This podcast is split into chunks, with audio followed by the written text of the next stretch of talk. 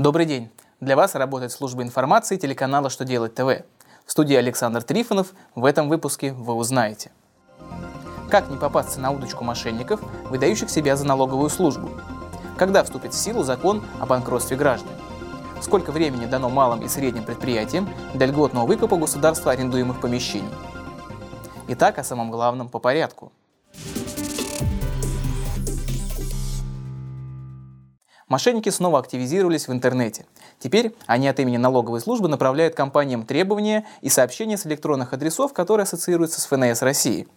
Налоговые органы призывают граждан быть бдительными и не поддаваться на провокации. Документы от ФНС России могут приходить только через оператора электронного документа оборота, с которым у компании заключен договор. При получении таких писем их нельзя открывать и переходить по ссылкам, так как там могут содержаться вирусы или ссылки на вредоносные программы. Об этих рассылках следует сообщать налоговый орган.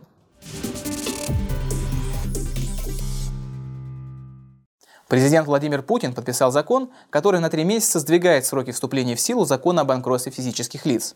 Документ должен был вступить в силу 1 июля, но в него были внесены поправки, которые отсрочили его действие на три месяца до 1 октября. Изменения потребовались в связи с передачей функции по рассмотрению дела о банкротстве граждан от судов общей юрисдикции к арбитражным судам, которым нужно время на подготовку к работе с такими делами.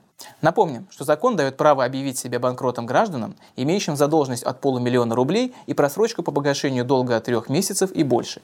Действие закона распространяется в том числе и на плату за жилищно-коммунальные услуги и долги перед другими гражданами. Президент Российской Федерации Владимир Путин подписал закон, который продлевает еще на три года льготные условия для выкупа малыми и средними предпринимателями помещений. Кроме того, с 3 до 5 лет увеличен минимальный срок рассрочки по оплате.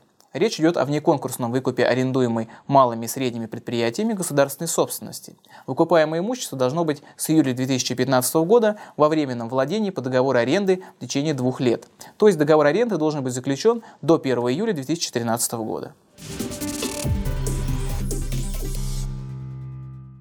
На этом у меня вся информация. Благодарю вас за внимание и до новых встреч.